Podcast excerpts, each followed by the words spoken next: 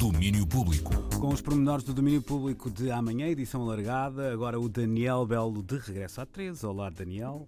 Olá, Sr. Doutor. Eu e o trabalhar que isto me deu, hein? tu nem queres saber. que Isto, isto, isto, vocês, vocês, tá, e tal, Se a fosse fácil, não quê. era para si, sabe? E pronto, obrigado por isso, mas eh, mais que eu, até toda a equipa do domínio é que torna isto possível, que são raparigas trabalhadeiras que nem te digo nada, é uma coisa fantástica. Olha, este fim de semana temos aí coisas bonitas para ver e, e aquela que porventura tem maior destaque é a Rapture, porque, porque a exposição de- do Ai Weiwei em Lisboa eh, é a maior exposição que ele alguma vez fez e só por isso já merecia algum destaque, mas, mas há mais para, para nós ouvirmos, porque o artista chinês fala eh, não só da exposição, como também do seu país de adoção. É que ele vive cá em Portugal, numa quinta que comprou em Montemoro Novo, e por mais de uma vez mostrou-se encantado eh, com a magia do país e também com a magia do mundo rural. Quando um homem está sozinho no seu monte, bem no meio da natureza. So now I have uh, more than a dozen, dozen chickens. You know, for a long time I haven't heard chicken uh, in the morning, but now I can hear every morning if I want to. Nesta altura tenho mais de uma dúzia de galinhas. Passei muito tempo sem ouvir as galinhas de manhã, mas agora posso ouvi-las todas as manhãs se quiser. Encontramos uma gatinha, foi um vizinho que encontrou no lixo e nos trouxe, e há uns dias essa gata deu à luz oito gatinhos. Oito gatinhos. Acho que isso é uma dádiva. Ela só tem oito meses e deu à luz oito gatinhos. Coisas como esta têm sempre para mim um significado mais profundo. Yeah, something like that is always, uh, for me, always uh, have a deeper meaning. E esta, Luísa, Ai Weiwei, as suas galinhas e os seus gatinhos na quinta em Montemoro Novo. E dobrado pelo Nuno Reis a dizer gatinhos, fica ainda É mais incrível, fofinho. não é? Gatinho, é uma coisa tão fofinha. E há uma, há uma coisa magnífica, eh, e que podemos ouvir isso na, na- na reportagem amanhã, é quando o Ai Weiwei mostra que já, já, sabe, já sabe ser português. Eh, Porquê? Porque ele construiu um estúdio na Quinta e não podia, porque aquilo são terrenos agrícolas, não é? Então chegaram-lhe com o aviso, e agora o estúdio eh, do Ai Weiwei na Quinta dele eh, é basicamente um centro de investigação agrícola. Eh, é assim que se chama, o estúdio do Ai Weiwei. Portanto já está a aprender a ser português também. Isto já está a começar bem. Amanhã passamos também a revista os nomeados para os prémios Play e vamos a Gondomar, eh, porque começa o EI, o Encontro Internacional de Marionetas, que por causa da pandemia se desdobrou em dois momentos e neste primeiro, que começa agora, o destaque vai quase todo para companhias nacionais e a diretora artística Clara Ribeiro explica porquê. Parte das companhias internacionais transitaram para a programação do próximo ano. Devido à questão pandémica, não tínhamos a certeza se seria possível, eh, devido à, escolha de alguns países, eh, nomeadamente, por exemplo, teremos a- o Troy Urié do, do canadense, que não vai estar eh,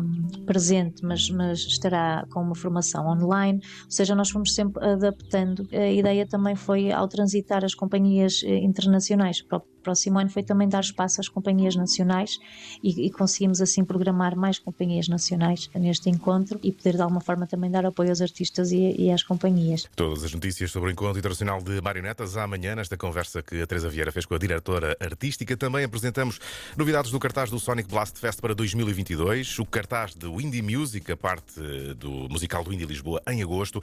Falamos da Porto Design Bienal, porque a Marta Rocha entrevistou o curador-geral do evento, eh, que nos falou também muito sobre a importância do eh, design. E voltamos a Lisboa para ver tudo o que eu quero. 40 mulheres na arte portuguesa, 1900-2020, uma exposição na Gulbenkian, com curadoria de Bruno Marchand e Helena de Freitas. Os tempos vão mudando eh, e estas exposições ajudam a que os tempos mudem, mas nada está garantido. Ainda há muito por fazer e estas exposições são, no fundo, um alerta para que eh, o mundo da arte possa refletir no sentido de perceber se de facto a paridade existe em todas as frentes. É de facto é verdade que eh, não estamos a fazer a primeira exposição de artistas portugueses. Já, já, já, já é um, há um caminho já percorrido, mas tu- todas elas, todos estes passos são fundamentais para essa. A tomada de consciência é de facto fundamental. Helena de Freitas, com o objetivo desta exposição, que foi uma encomenda da presidência portuguesa do Conselho Europeu e que está na Gulbenkian, com entrada livre. Vão com calma, porque têm sido longas as filas ao sol à porta da Gulbenkian para ver esta exposição. Em Viseu também vamos ter jardins efêmeros, falamos disso. Na capital há um novo espaço de cultura, ali na zona de Anjos, Arroios, que é o Planteja, também lá vamos. E temos, claro, nova música, música dos Islands, nova faixa de Lorde, os Folly Group, uma nova banda que vem da Inglaterra, E imagina tu, uh, Luís, uh, e digo isto com a surpresa que deves imaginar, o novo álbum dos King Gizzard and the Lizard Wizard, que hoje editaram um disco pop, uh, é verdade. Chama-se Butterfly 3000 e tem lá melodias como esta Xangai. Uh, e agora te pergunto uh, se isto te parece os King Gizzard que tu e eu conhecemos tão bem.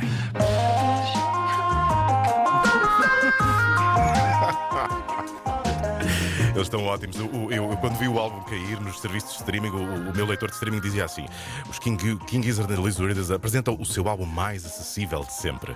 E eu, ah, raios, o que é que aí vem? Depois o, o disco a tocar e diz uma coisa: isto, é, isto é, é, um pop psicadélico, lá está, claro, obviamente, porque não, não, podia deixar de ser, mas tem lá musiquinhas que é só melodia e coração. E para quem está habituado a ouvir os King Gizzard, que, que vinham com o psicadelismo ligado ao máximo e até com algum metal, bem, é, é uma maneira boa de passar o fim de semana. E se forem viajar este fim de semana, olhem lá, olhem. podem ir com. Se tiver um carro de música alternativa, não é? Exato, exato. Se tiver um carro com mudanças automáticas, até podem simplesmente dar a mão à pessoa que vai ao vosso lado durante todo o caminho e apreciar este disco dos King Gizzard. É uma das músicas que toca amanhã no domínio, começa à uma da tarde, acaba às três. Esse resumo semanal de cultura preparado com todo o carinho por esta equipa que tanto bem vos quer. E agora, tanto bem quero eu ir de fim de semana, que já são horas, hein, que estes dias estão cada vez mais compridos. Pá. Então, Isto... fosse nisso, toca aproveitar esse fim de semana, mas não te esqueças que na segunda cá te esperamos. Na segunda e de manhã logo ainda por Pronto. cima. É logo, é logo a bombar. Às 9 e 10 da manhã. Pinha. Abraço, Aquele abraço, Daniel. Adeus. Domínio Público.